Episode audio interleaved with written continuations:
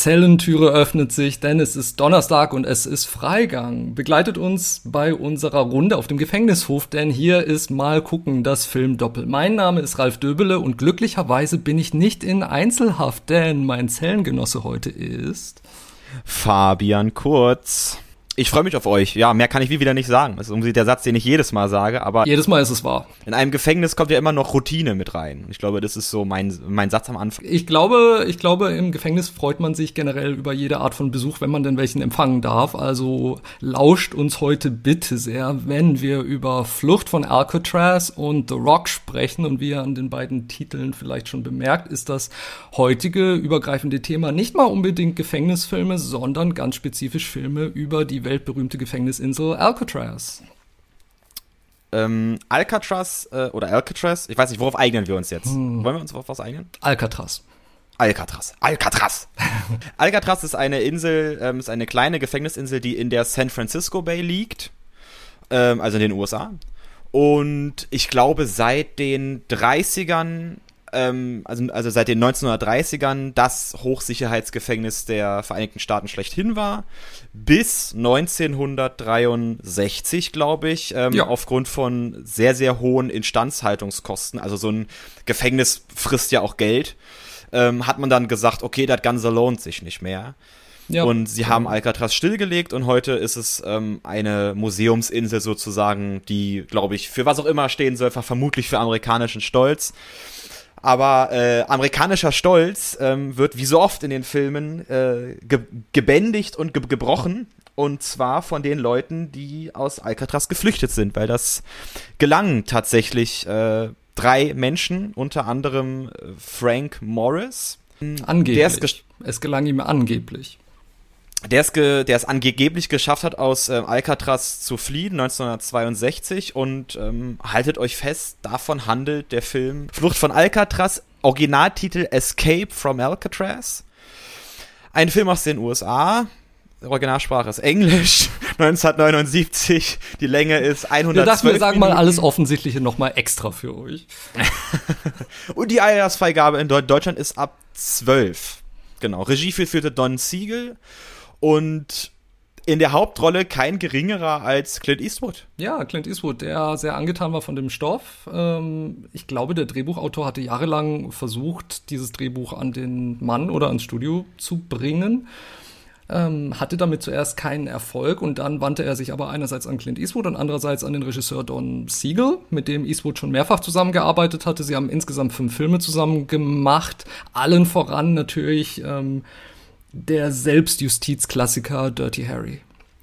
Don Siegel kennt man auch aus einem Film, den habe ich, glaube ich, oh, wer war das? Was war das denn? Ähm, Invasion of the Body Snatchers, so heißt der. Uh, Invasion der Körperfresser, glaube ich, ja, auf Deutsch. Und den wollte ich immer mal sehen, den habe ich leider noch nicht gesehen.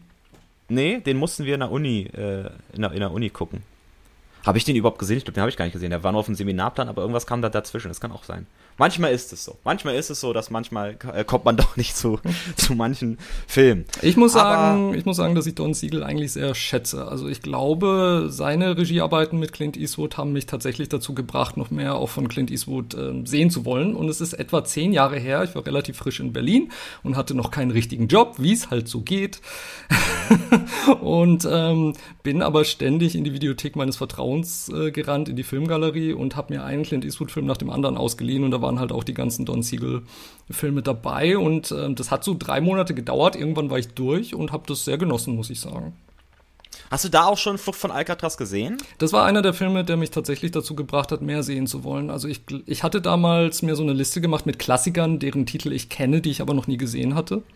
Und mhm. ähm, Dirty Harry war da ganz oben auf der Liste und dann habe ich zuerst Dirty Harry geguckt und hatte wahnsinnigen Spaß damit und habe dann gedacht so ja okay Don Siegel Clint Eastwood haben noch mehr Sachen zusammen gemacht und dann habe ich mir glaube ich als zweites Flucht von Alcatraz Alcatraz angeguckt und äh, und äh, hatte damals auch wirklich äh, sehr großen Spaß damit und habe mich dann so durch die ganzen Filmjahrzehnte mit Eastwood gearbeitet, was alleine schon interessant war, weil halt man auch so die stilistische Entwicklung in der Zeit beim amerikanischen Kino sehr gut nachvollziehen konnte. Dirty Harry liegt bei mir auch noch äh, auf der Liste, den habe ich leider nicht gesehen. Einige Kultfilme, das ist ja einer der großen Kultfilme der 70er Jahre. Dirty Harry. Ich muss sagen, ich finde Clint Eastwood, natürlich ähm, kenne ich ihn aus dem unsterblichen Film Zwei glorreiche Halunken im Original The Good, The Bad and The Ugly von Sergio Leone. Ein unglaublich, also ein, ein, ein Film von einer Wucht, ähm, aber darum geht's heute leider nicht. ähm, leider geht's um, was heißt leider? Na gut, ja. Verrat nicht alles schon am Anfang. es geht um Flucht von Alcatraz und der Film beginnt damit, dass äh, Clint Eastwood, aka Frank Morris, auf diese Insel kommt. Er wird ähm, auf einem Boot in einer stürmischen Nacht überführt nach Alcatraz. Und es, der Film selbst zeigt quasi das, das, das Leben in dieser, auf dieser Gefängnisinsel, die, ähm, die, die böse gesagt Rassentrennung, die in, in, in, den USA in den 60er Jahren ja stattfand, ähm, wird auch dort klar durchgezogen. Also es gibt die Fraktion äh, mit ähm, äh, Schwarzen und es gibt die Fraktion mit weißen äh, Menschen. Überwiegend, also es ist, ein, es ist auch ein Männergefängnis. Äh, da ist, äh, in dem ganzen Film ist keine einzige Frau zu sehen. Nein, doch, stimmt nicht. Es sind einmal Be Besucherinnen ähm, bei zwei äh, Gefängnisinsassen zuteil. Aber ansonsten ist es ein sehr maskuliner Film. Ähm, was ich aber schön finde, ist, dass Clint, Clint, Clint Eastwood als Frank Morris schon als auch der interkulturelle reinkommt. Er schließt mit allen, von allen Parteien Freundschaft und ähm, schafft sich so ein, ja, also zeigt auch gleich am Anfang des Films, ich habe einen ich einen äh, ähm, Alabasterkörper, an mir kommt, also an mich kommt er nicht heran. Ich bin ich bin, bin ultimativ, ich stehe hier wie ein Fels in der Brandung und äh, aus diesem von von, dies, von diesem Felsen komme ich runter. Ähm, was will man über einen Film sagen, der, ähm, also was die Handlung angeht, ähm, der die Handlung ja schon im Titel drin hat, Flucht von Alcatraz. Also Frank Morris plant äh, seine Flucht, die ihm ja auch gelingt. Ja, aber als erstem Häftling überhaupt gelingt sie ihm. Ich glaube, das muss man fairerweise noch sagen. Und sie gelingt ihm auf eine Art und Weise, die doch recht bemerkenswert ist, weil sie einfach so umfassende Planung voraussetzt. Also Planung, die man vielleicht sonst noch mit einer äh, Folge von Mission Impossible vergleichen könnte oder so. Ach so, du meinst, ähm, ähm, was die, was, ähm, was die Art und Weise angeht, wie er dort ausbricht. Genau. Mission Impossible. Kannst du es bitte mal erklären? Warum Mission Impossible? Jetzt bin ich gerade ein bisschen verwirrt. Mission Impossible war ja, bevor es eine Action-Kinoreihe mit Tom Cruise wurde, war eine Fernsehserie in den 1960er und 1970er Jahren und die war bekannt dafür, in Deutschland hieß sie Cobra übernehmen sie, die war bekannt dafür, dass quasi ein Team in eine unmögliche Situation gebracht wird oder eine Art unmöglichen Auftrag erhält, so nach dem Motto, ähm, dieser Zwergstaat hat sich zwei Atomraketen geklaut, die er in zwei Stunden abfeuern will, geht da rein und äh, beendet diese Gefahr und stürzt auch gleich noch den Diktator, aber so, dass es nicht aussieht, als hätten wir eingegriffen, sondern so, als wäre das natürlich im Land passiert. Und äh, um so etwas zu bewerkstelligen, entwickelte der Teamchef dann immer diese unglaublich ähm, detaillierten Pläne, wo auch immer ähm, Gadgets zum Einsatz kamen und wo wirklich äh, Technologie zum Einsatz kam, die man so noch nie gesehen hatte und wo wirklich quasi mit ähm, auch der Psychologie der Opfer quasi gespielt gespielt wurde. Auf jeden Fall waren es immer sehr ausgeklügelte Pläne mit unvorhersehbarem Ausgang und mit Raffinesse und daran hat mich dieser Film auch erinnert. Das stimmt, also es wirkt, es wirkt zu Beginn oder wie, wie ähm, äh, Clint Eastwood also Frank Morris. naja, sagen wir schon Clint Eastwood. Ich glaube, Clint Eastwood spielt vor allem Clint Eastwood in diesem Film. Das kann man schon das sagen. Ist, ja, das ist sehr gut gesagt. Also ich, ich habe auch ähm, gar nicht ähm, so mitbekommen, ach, ähm, wie dieser Typ überhaupt heißt. Also es ist, es wird, man ruht sich sehr auf Clint Eastwood aus, aus dem, ähm, auf, auf dem, den Kultcharakter Clint Eastwood. Aber ich finde, du hast vollkommen recht, dieser Film ist, ist dahingehend nett anzusehen, weil er es spannend schafft, eben diese Art von, wie bewältige ich diese unmögliche Situation und wie schaffe ich das? Und am Ende bei so, also bei solchen Gefängnisfilmen, es gibt ja auch den Film Die Verurteilten, der ja auch ähm, The Shawshank Redemption im Original, der viele ähm, Zuschauer gefunden hat und auch sehr beliebt ist. Und bei den Gefängnisfilmen ist es ja immer so, du hast ein Gefängnis, Hochsicherheitsgefängnis, bisher ist noch niemand draus auf, äh, daraus ausgebrochen und dann gelingt's einem. Und wie es einem gelingt, ist dann auf den ersten Blick ziemlich spektakulär, aber auf den zweiten Blick denke denk, denk ich mir immer, also das war nun aber richtig einfach. Als ich den gesehen habe, gerade vorhin, Flucht von Alcatraz, und danach gelesen habe, dass das, dass das wahre Geschichte ist, dass eine wahre Geschichte ist, dann wundere ich mich wirklich, also Kinder, puh, da waren aber sehr, sehr viele dunkle Ecken nicht abgesichert, ne?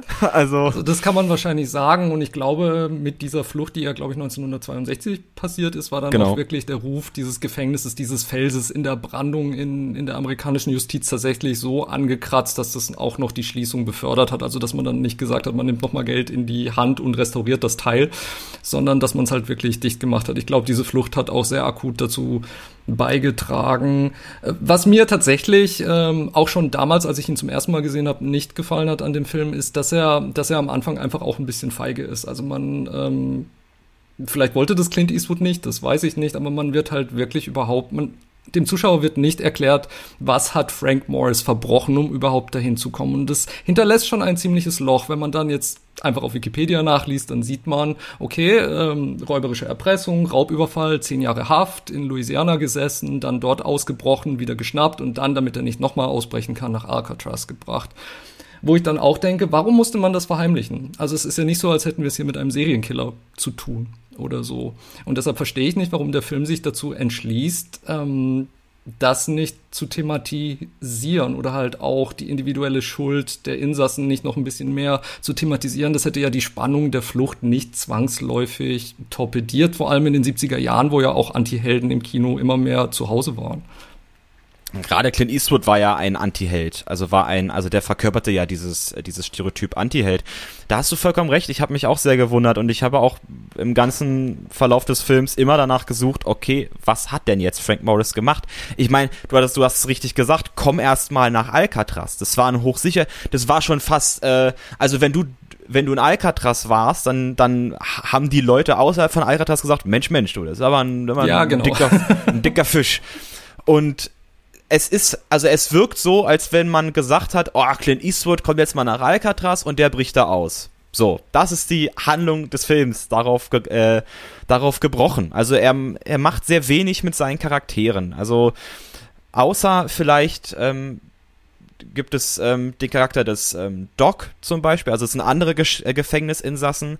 Ähm, der eine hat eine ähm, kleine Maus, die er ständig füttert und ist sozusagen auch ein alter Hase. Und der andere alte Hase, der den Namen Doc hat, gespielt von Roberts Blossom, der malt die ganze Zeit und äh, malt auch unglaublich äh, schöne Bilder und gibt ähm, dem Film so die sentimentale Note und diese ähm, freidenkende Note, die philosophische Note in diesem Gefängnis, das ja sehr kalt, düster und aufs Mindeste beschränkt ist. Und auch Clint Eastwood ist kein Mensch, der wirklich sonderlich ähm, also ich, ich würde sagen, er ist, er, er, er ist so bauernschlau. Also er bekommt es ähm, aufgrund seiner Bauernschleue hin, aus diesem Gefängnis auszubrechen, was natürlich ziemlich raffiniert ist. Aber ich glaube nicht, dass er, dass er in diesen vier Wänden diese Bücher, die er liest, wirklich liest, sondern, sondern er blättert nur in ihnen und ähm, versteht die Wörter, die, die darin geschrieben sind. Ja, das ist und ein ich, ganz guter Punkt. Ja.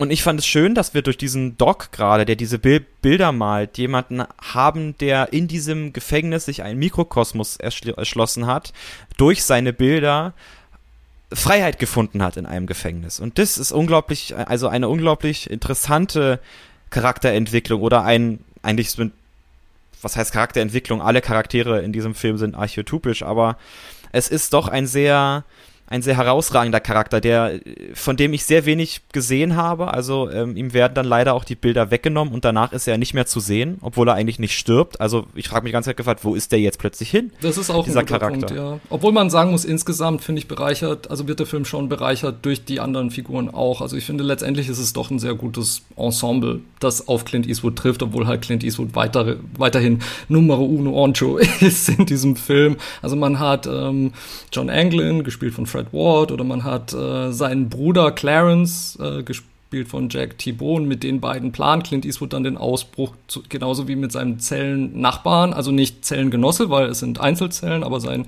direkter Zellennachbar Charlie Butts, gespielt von Larry Hankin. Ähm, diese Gruppe von Männern plant diesen Ausbruch und irgendwie ähm, ist es schon auch eine sehr sympathische Gruppe, wie das gezeigt wird. Also da stimmt irgendwie die Dynamik auch zwischen den anderen Charakteren sehr gut. Also es ist ein, es ist ein extrem gutes Ensemble, aus dem der Film nicht das Maximale rausholt. Das ist so. Das finde ich auch. Also er, der bleibt, er, er bleibt, bleibt sehr bei Clint Eastwood, an dem Charakter Clint Eastwood den man, ja genau, er bleibt an dem Charakter Clint Eastwood. Es ist so, wirklich der Charakter habe. Clint Eastwood. Also er bemüht sich nicht, eine Figur äh, Frank Morris zu schaffen. Also man, man, man spielt ein bisschen mit dieser äh, Andeutung von übergroßer Intelligenz, die aber eben auch nie so ganz genau definiert wird, weshalb sie dann als Bauernschleue rüberkommt, das stimmt. Und, und ich muss sagen, ich habe diesen Film wahnsinnig genossen, als ich ihn vor zehn Jahren zum ersten Mal gesehen habe. Und jetzt, als ich mich nochmal hingesetzt habe und ihn nochmal geguckt habe, war ich doch irgendwie ein bisschen enttäuscht, weil ich glaube, so diese, ähm, die Spannung vom ersten Mal war irgendwie ein bisschen weg. Und ähm, manche Sachen waren mir dann doch irgendwie zu oberflächlich. Also vielleicht habe ich mich da auch als Zuschauer inzwischen ein bisschen weiterentwickelt oder ich habe halt auch mehr gesehen dann von Clint Eastwood und weiß, dass er in anderen Filmen noch Besseres sozusagen abgeliefert hat, was aber nicht bedeutet, dass ich nicht finde, dass es kein guter Film ist. Ich hatte ihn nur wirklich besser in Erinnerung, als ich ihn dieses Mal empfunden habe. Ja, ich glaube auch, man darf dem Film nicht unterstellen, er sei ähm, er sei schlecht, weil also klar, der Film lässt lässt einiges liegen, aber er lässt nicht vieles liegen. Das ist ein Unterschied. Und gerade, was ich meinte mit der Figur des Doc, ist, ist da etwas eingebettet in, in diesem ähm, Gefängnisfilm, was ich vorher in keinen anderen Gefängnisfilm, also auch in The Green Mile, ähm, nicht gefunden ähm, hatte. Diese, die, diese wirklich interessante, ausgearbeitete, ähm, sentimentale und philosophische Figur der Freiheit in, innerhalb der Gefängnismauern. Ein ganz schönes Bild, was Doc malt, ist, ist eine Taube, die hinter Gitterstäben ähm, aufsteigt. Und das ist das und, und das ist die Symbol, diese Symbolik, die mir diese Figur Doc rübergibt. Und alleine nur wegen dieser Figur würde ich diesen Film äh, auch gerne nochmal gucken, auch aus ähm, filmhistorischer Perspektive und auch aus, ähm, ich, da ich ja Filmwissenschaft studiere, mich das auch ähm, ja, auf wissenschaftlicher Ebene interessiert, diese, diese Metaphorik ähm, innerhalb des Films, wie mit Freiheit umgegangen wird, mit dem Freiheitsgefühl. Weil ich glaube, die, die ausbrechen wollen, brechen ähm, also Frank, Clarence und John, die dies dann ja am Ende auch äh, schaffen, vermeintlich schaffen, die sagen dir nie, was sie machen würden, wenn sie ausgebrochen sind. Also sie sind klar, sie brechen aus, um des Ausbrechens willen. Es geht um, rein ums Prinzip und ich glaube auch, weil der Film, er zeigt ja nicht mehr, ob sie es geschafft haben. Er zeigt nicht das, äh, das Leben, was sie nach, ähm, nach Alcatraz haben. Es sind reine Gefängnishäftlinge, die ausgebrochen sind. Aber frei sind sie in ihren Wesenszügen vielleicht überhaupt nicht. Sie haben es einfach nur geschafft, aus einem Bauwerk herauszukommen. Wohingegen ähm, der, die Figur des Doc dahingehend geistlich es geschafft hat, über diese Gefängnismauern herauszufliegen, ähm, drüber zu schweben wie diese Taube. Und das, das ist, finde ich, philosophisch, metaphorisch ein, ein, ein wunderschönes eine wunderschöne Eigenschaft, die dieser Film, eine Botschaft, die dieser Film, glaube ich, ähm, versucht auch, auch herüberzubringen. Und das hat mir sehr gefallen an diesem Film. Das mochte ich. Ich glaube, ich will noch zwei Sachen erwähnen, die ich äh, bemerkenswert finde. Und zwar, was ich wirklich faszinierend finde, ist, dass Alcatraz wirklich so schrottreif war, bevor sie diesen Film ähm, gemacht haben und das hier halt wirklich, also dass das Studio wirklich so eine halbe Million Dollar in die Hand genommen hat, um Alcatraz ein bisschen zu sanieren und wieder aufzurüsten für diesen Film. Und das sind halt auch Verbesserungen, die dann quasi den Touristenschwärmen in den nächsten Jahrzehnten zugute gekommen sind und die Stromversorgung musste wieder gerichtet werden, wohl mit einem Kabel, das von San Francisco bis dorthin durch die Bay verlegt werden musste, was ich total irrsinnig finde und total interessant. Und äh, eine Sache, die ich wirklich bemerkenswert finde, ist Fred Ward, der Schauspieler, der hier einen von den Brüdern spielt. Den kannte ich nämlich aus Die nackte Kanone 33 ein Drittel. Und in diesem Film bricht er zusammen mit Leslie Nielsen aus einem Hochsicherheitsgefängnis aus und zwar in einer Art und Weise, die ähm, Flucht von Alcatraz vollkommen auf die Schippe nimmt und zwar auf eine wahnsinnig tolle Art und Weise und wenn man halt wirklich sagt, okay, hier ist ein Schauspieler und das ist seine bekannteste Rolle und er macht das damit, das ist einfach, ich finde es ziemlich gigantisch und deshalb, selbst falls jemand nur die nackte Kanone 33 ein Drittel kennt, sollte er diesen Film sehen, um äh, die Herkunft mancher Symbolik und mancher Witze in diesem Film zu verstehen. Ich kam auch auf mein, meine Kosten, was ähm, versteckte Schauspieler angeht, die man aus anderen Filmen kennt. Und zwar habe ich erst vor kurzem, ich glaube vor zwei Wochen, zwei, drei Wochen, äh, den Film Braveheart gesehen von Mel Gibson. Wunderbarer Film, unglaublich. Mel Gibson, einer der besten Regisseure, die wir vielleicht gerade haben. Und in diesem Film spielt Patrick McEwen mit äh, in, in Braveheart spielt er den bösen König Heinrich, den, oh Gott, keine Ahnung, den wir finden. irgendein Heinrich. Irgendein Heinrich. Heinrich. Also den Bösewicht. Und siehe da, in Flucht von Alcatraz spielt Patrick McEwen den äh, Direktor von Alcatraz. Und ich saß wiederum da vorhin und hab geguckt und dann merke ich, hey, den kennst du doch irgendwo her. Und erst durch Googeln fiel mir ein, ach stimmt ja. Und ich muss sagen, ich, ich fand es super, weil ich, äh, als ich Braveheart gesehen habe, Patrick McEwen mit den besten Schauspieler in diesem Film Braveheart fand. Und den fand ich super in Braveheart als diese Figur, weil er dieses Böse und dieses, er spielt das so schön nuanciert. Und das habe ich auch wiedergefunden in Flucht von Alcatraz. Also die schauspielerischen Leistungen von ähm, den Nebenfiguren sind auch unglaublich toll. Also wie gesagt, zum einen Robert Blossom als Doc, den ich ja vorhin schon genannt habe, wie aber auch Patrick McEwen in der wenigen ähm, Zeit, die er auf der Leinwand hat in diesem Film, gibt er mir doch kaufe ich ihm die Figur des Direktors von Alcatraz ab. Er ist nicht Patrick McEwen, wohingegen Clint Eastwood da drin ist und ganz klar Clint Eastwood Clint ist, Eastwood. bloß anders heißt. nee, das ist tatsächlich so. Und ja, die Figur, ich glaube tatsächlich, die Figur des, des ähm, Gefängnisdirektors ähm, basiert auf keiner realen Figur, also die wurde, glaube ich, neu kreiert für diesen Film, aber er füllt sie auf so unnachahmliche Art und Weise aus. Wahnsinnig toll. Wahnsinnig. Gut, falls ihr auch mal aus Alcatraz ausbrechen möchtet, könnt ihr das aktuell tun bei Amazon Prime, denn dort ist der Film in diesen Stunden abrufbar, äh, ist inklusive. Ansonsten kann man ihn natürlich auch ausleihen bei, ähm, bei Sky, bei iTunes, bei Magenta TV, Maxdome, überall, wo es Filme gibt. Und ähm, ansonsten natürlich auch auf DVD und Blu-ray erschienen, auch teilweise, glaube ich, drin in manchen Clint Eastwood Boxsets. Ähm, ich finde, es lohnt sich und ich hatte damals, als ich ihn zum ersten Mal gesehen habe, hat er mich wirklich absolut gefesselt. Ich fand ihn irrsinnig spannend und deshalb solltet ihr dem eine Chance geben. Unbedingt, bitte wirklich eine Chance geben, gerade auch wegen ich, das ist wieder eine Sache. Ich glaube, den Film gucke ich auch, wenn ich ihn ein bisschen hab sacken lassen, nochmal, um wirklich mir diese Metaphorik anzuschauen, weil ich glaube, die ist da. Ich glaube, die ist in diesem Film versteckt. Es gibt Hinweise darauf, wenn nicht durch diese Figur, dieses Docken. Ich finde diese Figur unglaublich spannend. Also alleine wegen dieser Figur ist es ein unglaublich sehenswerter Film. Gebt dem eine Chance. Gebt dem eher eine Chance als äh, das Ding, was gleich auf euch zurollen wird, was gleich ein äh, äh, wie ein äh, Rock, wie ein Felsen, like der euch zerschmettern wird. Dieser Like a Rolling Stone, ja, dieser, der nächste Film ist nämlich ein Film von Michael Bay. Wir hatten es angekündigt. Michael Bay, genau. Wir, also, das ist jetzt auch tatsächlich kein Witz. Wir haben uns tatsächlich beim letzten Film doppel da verhakt und sind drauf gekommen und deshalb haben wir gedacht, wir machen das jetzt. Also, das war nicht abgesprochen. Ihr habt wirklich live dabei zugehört, wie wir an, bei diesem Film gelandet sind. Und The Rock aus dem Jahr 1996 ist einer meiner Lieblingsfilme und ähm, ich weiß noch, wie ich damals im Kino war und mit was für einem Hochgefühl ich aus diesem Film rauskam. Es war, glaube ich, der zweite, den Michael Bay ähm, gemacht hat in den 90er Jahren, bevor er dann noch bekannter wurde mit Armageddon und so weiter und später natürlich mit Transformers. Wobei ich sagen muss, dass ich das alles nicht gesehen habe. Außer The Rock habe ich tatsächlich nur ähm, Die Insel gesehen, den ich okay fand. Aber The Rock liebe ich wirklich sehr. Worum geht es? Es geht um den amerikanischen Brigadegeneral äh, Francis X. Hummel, gespielt von Ed Harris. Der hat schon jahrelang versucht, die amerikanische Regierung auf ein großes Unrecht hinzuweisen in seiner Form als ähm, oberer Militär er hat versucht, darauf aufmerksam zu machen, dass es jede Menge ähm, Soldaten gibt, amerikanische Soldaten, die deren Angehörige keine Entschädigung bekommen, wenn denen was passiert, wenn sie von hochgefährlichen Missionen nicht mehr zurückkommen. Ähm, es gibt keinerlei Ehrung, es gibt keine ehrenvolle Bestattung.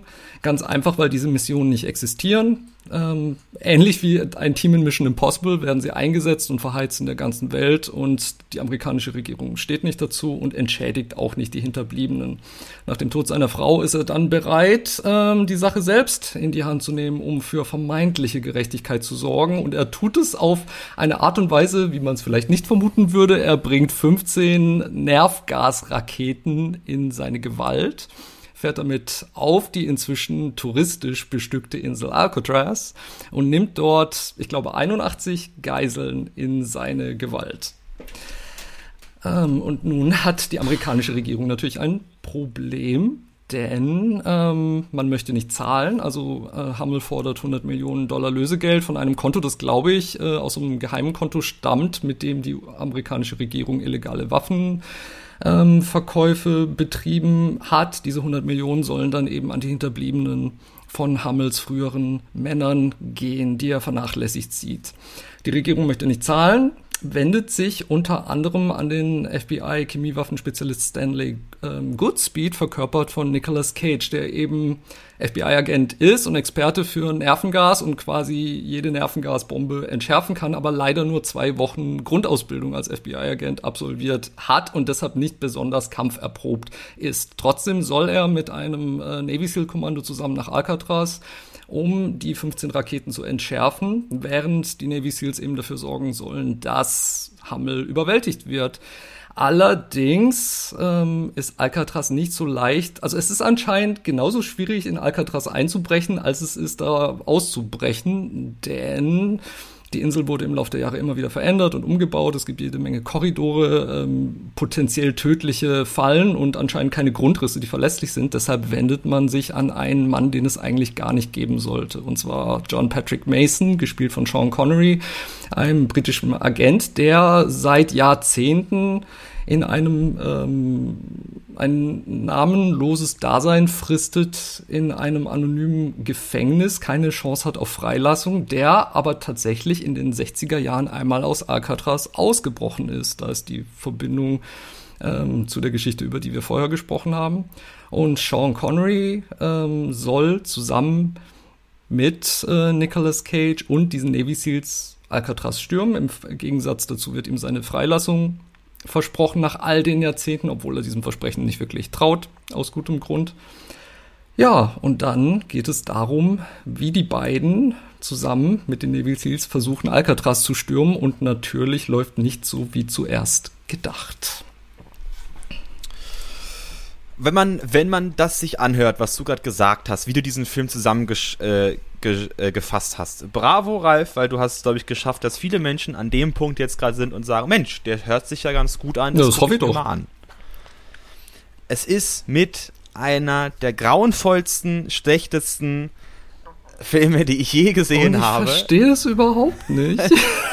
es ist auf so ich verstehe es einfach nicht. Dieser Film ist eine Frechheit auf so vielen Ebenen, eine bodenlose Gemeinheit. Es ist so wundervoll und, und ich, ich weiß nicht, ich, ich fühle mich immer so toll, wenn ich ihn gucke und ich fühle mich toll hinterher und und ähm, ich glaube, wir haben im Vorfeld schon festgestellt, dass das Einzige, worauf wir uns tatsächlich einigen können, die, die wunderbare Musik ist von Nick Lenny Smith und von Hans Zimmer.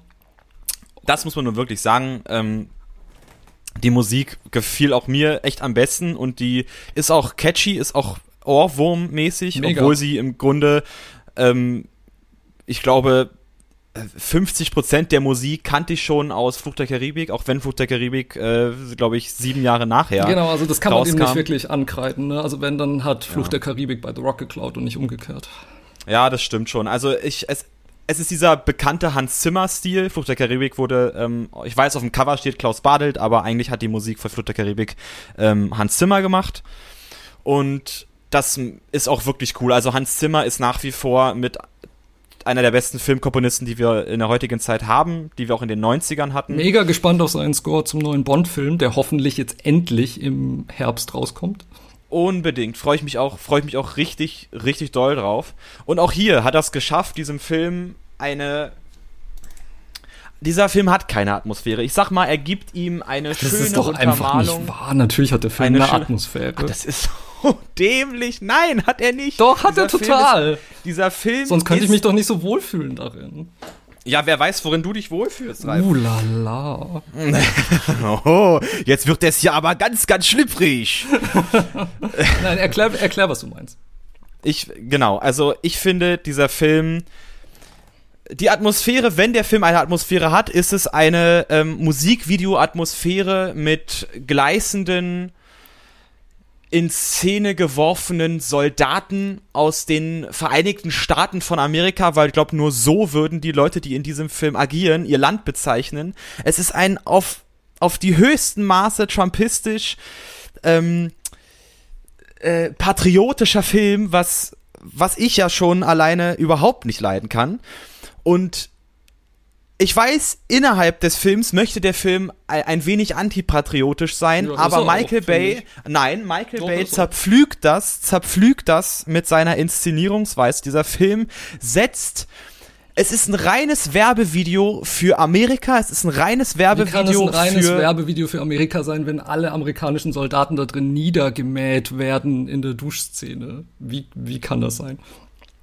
Wir haben, na, wir haben zum einen den, den vorgegaukelten Intellekt, Intellekt von ähm, äh, Nicolas Cage, so, der uns zeigen will, ach guck mal, ähm, wenn wir Amis klug sind, können wir nicht mit Waffen umgehen, aber siehe da, wir brauchen nur drei, drei Minuten, dann sind wir plötzlich alle ähm, die perfekten Sniper, die perfekten äh, ähm, Waffenmonteure also und schwuppdiwupp. Ich weiß, was du meinst, aber ich habe das nicht so empfunden. Also ich habe wirklich empfunden mit eher also er, er nimmt quasi meine Position ein als Zuschauer. Er ist derjenige, der eben keine Erfahrung hat und das ist zugegebenermaßen natürlich übertrieben. Also er lernt es dann alles im Verlauf des Films natürlich schon sehr schnell, weil der Film ist halt zwei Stunden und zehn Minuten. Aber ähm, für mich nimmt, nimmt ähm, der FBI-Agent, der eben nicht so viel Kampferfahrung hat, Nicolas Cage, nimmt meine Position ein. Also ich, ich war dann wirklich so, okay, wie würde ich in dieser Ausnahmesituation reagieren, wenn man Sean Connery auf mich loslassen würde? Und für mich ähm, erfüllt er diese Rolle extrem gut.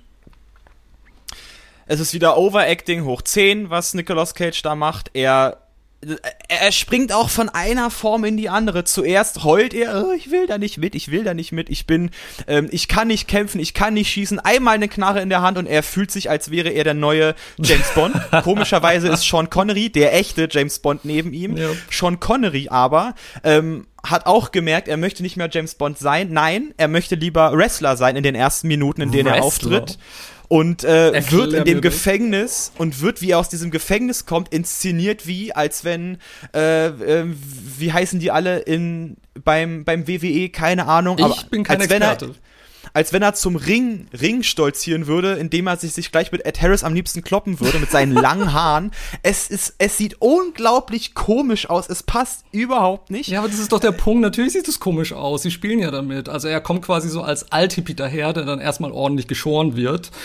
Und ähm, was ich wirklich mag an diesem Film ist, er schafft es, was zu machen, was zum Beispiel der inoffizielle Bond-Film sagt niemals nie, der Sean Connerys Rückkehr als ähm, als 007 quasi einläuten sollte 1983. Sag niemals nie, schafft das nie. Aber dieser Film schafft es tatsächlich, einen möglichen gealterten James Bond-Verschnitt zu zeigen, der nochmal durch widrige Umstände auf eine letzte Mission geschickt wird. Also so habe ich das auch äh, empfunden und damit spielt der Film auch, weil klar gesagt wird, John Patrick Mason ist ein ehemaliger britischer Geheimagent. Und ähm, ich meine, da hören die Gemeinsamkeiten teilweise auch schon auf, aber natürlich fand ich das auch auf dem Level wahnsinnig lustig und interessant. Und ich finde, Connery und Cage haben eine wahnsinnig gute Dynamik in dem Film. Also es ist teilweise fast wie eine Buddy-Comedy und ich würde sogar gerne eine Buddy-Comedy mit den beiden angucken, wo sie einfach nur mit einem Cabrio quer durch die Vereinigten Staaten fahren. Gut, wenn man sowas mag, bitte sei dahingestellt. Anscheinend magst du auch diesen Film und ich glaube, ich weiß, warum du den Film auch magst. Du selbst hast auch äh, eine Zeit, Zeit, Zeit lang in den, äh, äh, ähm, in den USA gelebt. Das, ähm, ja, und natürlich. Zwar nicht am Stück, aber du hast schon eine Zeit da verbracht, so. Ja, das ist so und ähm, ich habe auch San Francisco, meine Zeit dort immer wahnsinnig genossen, obwohl ich es zu meiner eigenen Schande leider nie nach Alcatraz geschafft habe, weil und zwar aus ganz bescheuerten pragmatischen Gründen, denn die immer, ich habe einfach nie lange genug vorher geplant, nämlich diese ähm, diese Trips rüber auf die Insel, die sind immer sch schnurstracks ausgebucht. Das heißt, man muss relativ lange im Voraus äh, sich die Tickets sichern, damit man das machen kann. Aber ich bin mit dem Boot durch die Bay gefahren. Ich habe ich hab Alcatraz im Sonnenuntergang gesehen, wie es auch wunderschön in Flucht von Alcatraz gezeigt äh, wird. Ein Bild, das wir auf unserem Instagram-Kanal gepostet haben. Wunderschön. Ähm, ja. Genau. Und äh, deshalb bin ich natürlich dem ganzen Setting wahnsinnig zugewandt und auch San Francisco. Und San Francisco wird so unglaublich schön etwas zerstört in der, in der tollen Verfolgungsjagd, als Sean Connery versucht, aus dem Hotelzimmer, das ihm die Agenten zur Verfügung gestellt haben, auszubrechen mit einer äh, mit einer Cable Car, die in die Luft geblasen wird und mit einem wahnsinnigen Timing und das zwar sehr schnell ist, aber im Vergleich zu späteren Actionfilmen für mich nicht zu schnell. Also ich finde irgendwann in den 2000er Jahren haben mich diese Filme auch ein bisschen verloren durch durch den Schnitt und die Schnelligkeit und das ist bei The Rock einfach nicht so. Also in diesen Action-Szenen weiß ich, wir sind da, wir wollen dahin und ich weiß immer, wo es hingeht und ich fühle mich wohl das ist alleine diese Verfolgungsjagd war wiederum, wie alles in diesem Film, eine unglaublich bodenlose Gemeinheit und Frechheit. die, die, die ging, die ging, ich glaube, die geht 30 Minuten. Die geht bestimmt 30 Minuten. Sie ist viel zu lang in dieser, es, es sterben gefühlt 50 Menschen, müssten sterben. Nein, alle stehen wieder auf, schütteln sich ein bisschen was ab. Nicolas Cage und Sean Connery haben nicht einen Kratzer, obwohl sie gefühlt drei Wände nacheinander durchbohren mit ihren Autos. Natürlich fährt Sean Connery einen riesengroßen Hammer, mit Natürlich. dem er dann durch die Straßen brettert. es ist alles so, es, es ist alles so konstruiert. Es ist alles, jede kleine Ecke ist, ist Natürlich ist es ist gewollt, um einen chauvinistischen, sind doch per se konstruiert. Um aber um einen chauvinistischen amerikanischen ähm, Vibe zu kreieren, der einfach nur zeigen soll, ah, wie geil sind wir, wie geil ist dieses Land, wie, wie unglaublich, wie unglaublich heroisch also, fahren versteh, wir von A nach B. Was du meinst, aber ich empfinde das bei diesem Film überhaupt nicht so. Es gibt Filme, auch Actionfilme, wo ich genau dieses Problem habe, zum Beispiel Air Force One oder so, kann ich kaum gucken. Aber, ähm, aber hier ist es überhaupt nicht so. Nicht, also es spielt damit, es spielt damit und es unterwandert es auch ein bisschen und ähm, Nein, also ich habe mich nicht persönlich angegriffen gefühlt. Es spielt, Ralf, wo, wo spielt es damit? Es ist eine reine Aufzeichnung davon, dass Michael Bay Werberegisseur war und gesagt hat, ich setze jetzt mal mein Land in Szene. Und das auch noch schön egoistisch. Wo, wo wird da, wo wird der, ähm, der amerikanische, das, das Denken in diesem Film, okay, an, anders gefragt.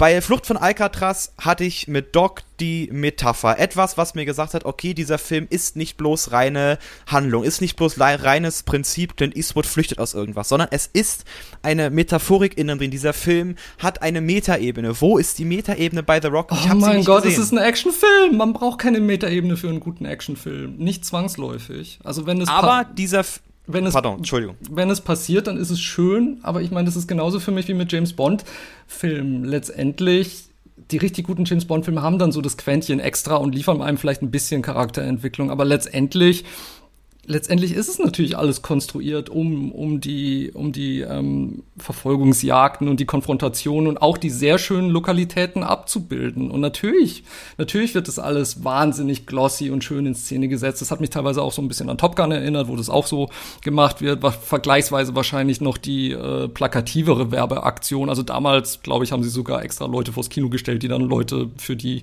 für die Luftwaffe äh, werben sollen.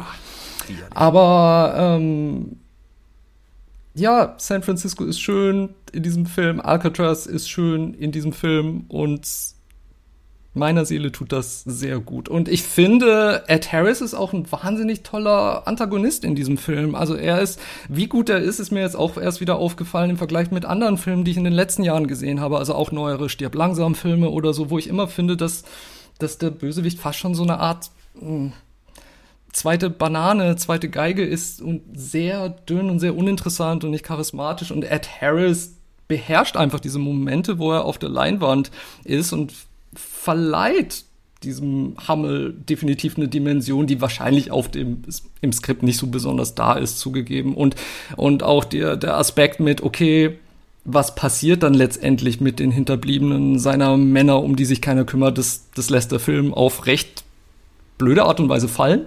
Das stimmt, also da hätte man definitiv mehr rausholen können. Da bin ich bei dir. Ansonsten, es gibt auch tolle Nebendarsteller in diesem Film. John Spencer als FBI-Direktor, den ich wahnsinnig schätze aus The West Wing. Michael Bean aus Terminator, Tony Todd aus Star Trek Deep Space Nine. Da sind auch wieder jede Menge Leute, die ich wahnsinnig gerne sehe und die, die, die tragen zu diesem allgemeinen Wohlfühlempfinden ähm, bei und zu so dieser, dieser Liebe, die sich bei mir für diesen Film entwickelt hat. Das Einzige, worin man diese anderen Hauptfiguren, äh, diese anderen Nebenfiguren, pardon, äh, sieht, ist, wenn sie, die meisten Nebenfiguren in diesem Film sind ja äh, US-amerikanische Soldaten, wie die mit ihren fetten Waffen ständig nur von links nach rechts gehen, irgendwelche komischen Handzeichen in die Luft machen und dann doch niedergemäht werden von Sean Connery und einer Pistole. ähm, bei, ja, bei das Harris, ist schon ziemlich wahr, das stimmt.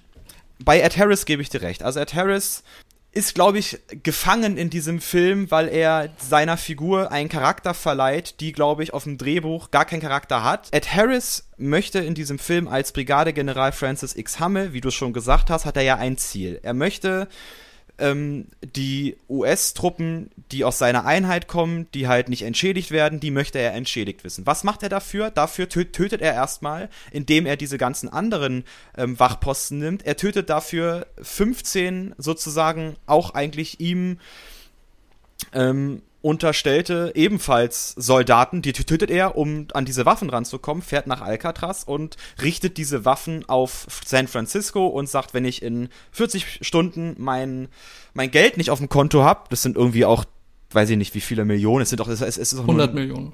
100 Millionen. Ähm, also das ist übrigens auch ein Betrag, wo ich sagen kann, den hat ja den haben mittlerweile ähm, äh, ähm, äh, jedes Hochhaus in New York. So ein Betrag, den hätte man schon mal zahlen können.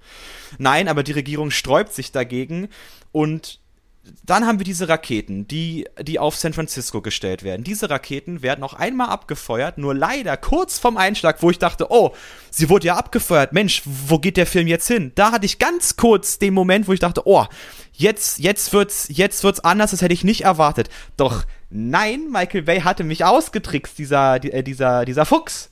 Weil was macht diese Rakete? Sie macht eine richtig schöne Biegung und ab ins Meer.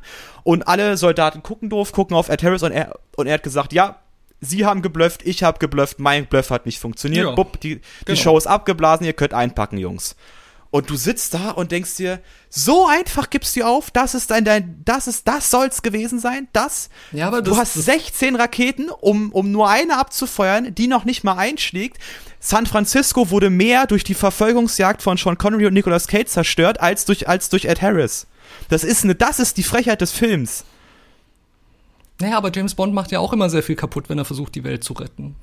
Aber er rettet die Welten am Ende. Naja, das machen Connery und, und Cage doch auch.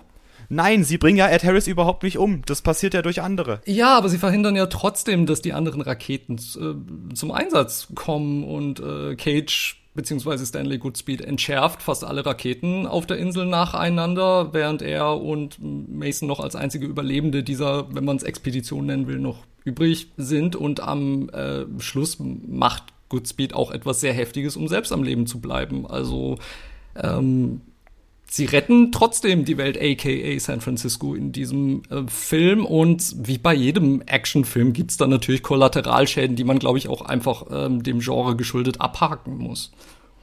Zum einen ist es meines Erachtens, wenn ich diesen Film sehe, falsch zu behaupten, äh, diese eine Rakete am Ende hätte, hätte dann doch großes Übel angesetzt, weil Ed Harris in seiner Figur hat vermutlich nicht nur eine einzige Rakete umprogrammiert. Er wusste ja nicht, welche so hochjagen. Der hat bestimmt jede Rakete auf irgendein Ziel im, im, im Pazifik umgemünzt.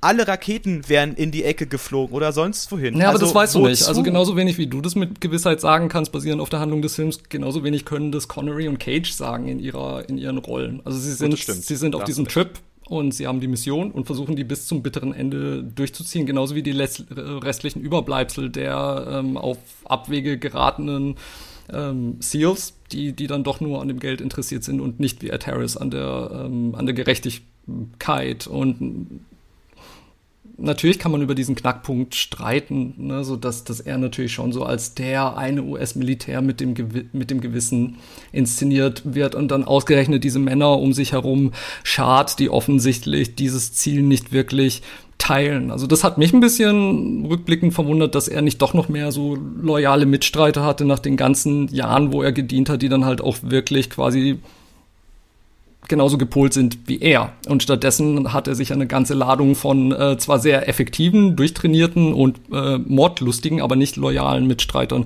geholt. Das, das ist schon ein Knackpunkt. Das, ähm, das ist wahr. Und ich hatte ja vorhin angesprochen, äh, äh, ähm, in Bezug auf die Metaebene. Du hast vollkommen recht, wenn ein Film wirklich nur Actionfilm sein möchte, ähm, braucht es aber, wie auch bei James Bond, dieses eine Extra. Ein unglaublich phänomenaler Actionfilm. Also ich, ich will ja gar nicht sagen, dass ich Actionfilme nicht mag. Das käme jetzt rüber, als würde ich in allem eine philosophische no Note finden wollen. Nein, ich brauch's nicht, aber es ist immer schön, zu sehen in einem Film, der auf Ästhetik von Gewalt setzt, zu sagen, okay, ich habe doch etwas, was mir dieser Film sagen möchte. Zum Beispiel bei Mad Max Fury Road. Das ist ein unglaublich, also in diesem Film ist, das, das, ist, das ist zwei Stunden pure Action, wo mir aber ganz klar eine postapokalyptische Welt gezeigt wird, wo sie ähm, wo gezeigt wird, wie Menschen darin leben, wo gezeigt wird, ähm, was, was, was Heimat bedeutet. All diese Themen werden doch nicht zur Gänze, sie werden aber aufgeworfen. Genauso haben wir bei James Bond immer diese Krisen von ähm, Überbevölkerung oder von, von ähm, also es, es, es ist immer ein Gain da, was ja, diese, was diese. Du hast recht. Du hast Moment. recht, aber The Rock macht es auch. Nein, The Rock macht es in dem Sinne nicht, weil das Ziel des Antagonisten ist eben nicht, die Welt zu, äh, zu zerstören, sondern er will etwas haben und bekommt's nicht und tötet dann doch nicht sein, sein, sein ach so schönes Amerika, was er so liebt. Ein James Bond Bösewicht hätte bei einer Erpressung natürlich Himmel und Hölle in Bewegung gesetzt, um den Atomknopf drücken zu können, dass es noch passiert. Ed Harris, in dem Moment, wie er das getan hat, dass diese Ra Rakete umgelenkt wird und in dem Meer versinkt, war er für mich unten durch, was den Respekt zu diesem, zu dieser Persönlichkeit anging. Ja, aber das warum? Witz. Warum? Also, es ist doch tatsächlich so, er hat es gemacht, um zu bluffen der Bluff ist aufgeflogen und wenn er sich tatsächlich gebiert als jemand, der sich halt wirklich für seine hinterbliebenen Männer einsetzt, natürlich will er dann nicht Millionen von Menschen töten. Das macht doch in sich geschlossen komplett Sinn. Es ist ein Pokerspiel, das er veranstaltet, natürlich auf komplett exaltierte Art und Weise. Das ist ja gar keine Frage. Aber ich habe den nie so als der große Bond, als den großen Bond-Bösewicht äh, empfunden, der jetzt irgendwas also der San Francisco zerstören möchte. Er droht damit und kreiert eine, eine Bedrohungs, äh, einen Bedrohungsvorhang, der von allen Beteiligten ernst genommen werden muss. Aber als er das dann nicht tut, war das für mich charakterlich komplett in sich gesehen schlüssig. Na gut, also es ist, es ist also auch da würde ich dir nicht zustimmen. Ich glaube, der Film, ähm, also diese Kehrtwende ist doch eine, gerade was mir auf dem Cover angezeigt wird bei diesem Film, verfolgen sie einen wahnsinnig gewordenen Brigadegeneral. Nein, alle, die wahnsinnig geworden sind, sind alle vielleicht drumherum um diesen Brigadegeneral. Er ist am Ende doch wirklich dann mit einer der einzigen, die noch logisch denken. Ich weiß, dass dieser Film in seiner Ästhetik funktioniert. Dieser Film war auch sehr erfolgreich. Michael Bay selbst ist leider Gottes ein sehr erfolgreicher Regisseur durch die Transformers-Filme, die auch grauenvoll sind. Ich kann mich nicht dazu äußern. Ich habe die bisher nicht gesehen und deshalb halte ich es im Moment mit in dubio pro reo. Sehr schön. Na gut, was man sagen kann ist, wir haben hier zwei unglaublich entgegengesetzte Meinungen. Unglaublich entgegengesetzt. Äh, von mir aus ist dieser Film, ähm, ja, ein Film, den ich im Hinterhof vergraben würde und ihn dann vergessen möchte. Äh, aber Ralf, ich, ich würde meine, mit der Schaufel kommen, äh, würde jeden Zaun überwinden und würde ihn wieder ausbuddeln. Und damit ihr das nicht machen müsst, ähm, und euch gerne einen eigenen Eindruck macht und bitte, bitte schreibt uns, also zum Beispiel auf Instagram, da sind wir äh, mal gucken, an der Slash Filmpodcast, würde mich wirklich interessieren, weil also wenn man an uns schon diese gegenteilige Reaktion sieht, ich, also ich kenne viele Leute in meinem Umfeld, die diesen Film mögen, aber natürlich, ich möchte unbedingt wissen, wie das heute wirkt, vor allem auch 25 Jahre nachdem er rauskam. Er ist auf DVD und Blu-ray erschienen. Er ist leider im Moment nirgends mit drin bei den gängigen äh, Streaming-Plattformen, aber man kann ihn ausleihen äh, bei Amazon, bei Sky, bei iTunes, bei Google Play. Und man sollte das auch tun. Ja, man kann. Sagen wir mal so. Fabian, Fabian, kann ich dir, soll ich dir zum Abschluss noch eine Geschichte erzählen? Ganz schnell. Bitte, bitte. Ich war ja selbst mal im Gefängnis. Also nicht im Gefängnis. Ich war in einer Gefängniszelle. Okay, ich war in einer Zelle des Schweizer Zolls und wurde dort festgehalten, weil ich des Schmuggels verdächtigt wurde. I, warum das denn? Was hast du denn geschmuggelt? Ja, gar nichts, aber die hatten quasi unser Auto auf den Kopf gestellt, als wir in die Schweiz einreisen wollten und äh, haben uns auch die Handys abgenommen und haben die Seriennummern der Handys überprüft und danach wurden wir abgeführt. Und äh, es war wirklich so, wie man sich es im besten Gefängnisfilm vorstellt. Also ich wurde von oben bis unten, von vorne bis hinten durchsucht. Mhm. Äh, also so richtig schön mit äh, sich ausziehen und nach vorne überbeugen durchsucht. Eh, was? Echt? Ja, und sie haben mir nicht mal Essen ausgegeben. Furchtbar. Und ähm, dann wurde ich wirklich in diese Arrestzelle gesperrt und das Einzige, was ich hatte, war ironischerweise das Buch Diary of a Call Girl um mich äh, oh. unterhalten äh, zu lassen. Und es dauerte so zwei Stunden und irgendwann wurde das Missverständnis aufgeklärt. Ähm, und es kam dann raus, dass das Handy meiner besten Freundin, liebe Grüße, ähm, liebe Grüße. Sie hatte das natürlich nicht geklaut, aber es war als gestohlen gemeldet, weil sie hatte es kurz davor im äh, örtlichen Mediamarkt gekauft und in diesen Mediamarkt war eingebrochen worden. Und ihr Handy war mit unter denen, die quasi zur Fahndung ausgeschrieben waren. Das heißt, es war ein großes Missverständnis. Aber das war das erste Mal, dass ich in so einer Zelle saß und Gott sei Dank bisher das einzige Mal. Und das lässt einen das schon noch mal alles ganz anders sehen. Also alleine deshalb kann ich ähm, Doc und sein Freiheitsstreben per äh, Zeichenpinsel sehr gut nachvollziehen. Missbrauche nicht Doc aus diesem guten Film für deine, für deine schmutzigen Gefängnisgeschichten. Lass das, lass das. Nein, tu das nicht. True Story, alles wahr. Alles war, wie auch diese Folge äh, vergangen war, wenn ihr sie jetzt, wenn ihr bis zu diesem, bis zu, es zu diesem Punkt geschafft habt, wenn ihr überhaupt, also wenn ihr auf dem Display gesagt habt, oh toll, The Rock, sie sprechen über The Rock, darüber will ich gerne was hören.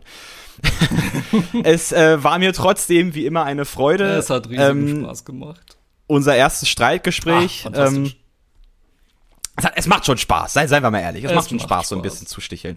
Und ich glaube, ähm, nee, er ist trotzdem ein schlechter Film. Wenn ich ihn nochmal gucken würde, ist er trotzdem ein schlechter Film. Daran, da, daran lasse ich.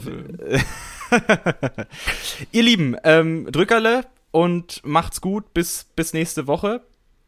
Äh, das war mal gucken, das Filmdoppel. Gesprochen haben wir über Flucht von Alcatraz und The Rock Fels der Entscheidung. Und was jetzt? Jetzt bauen wir sie wieder auf.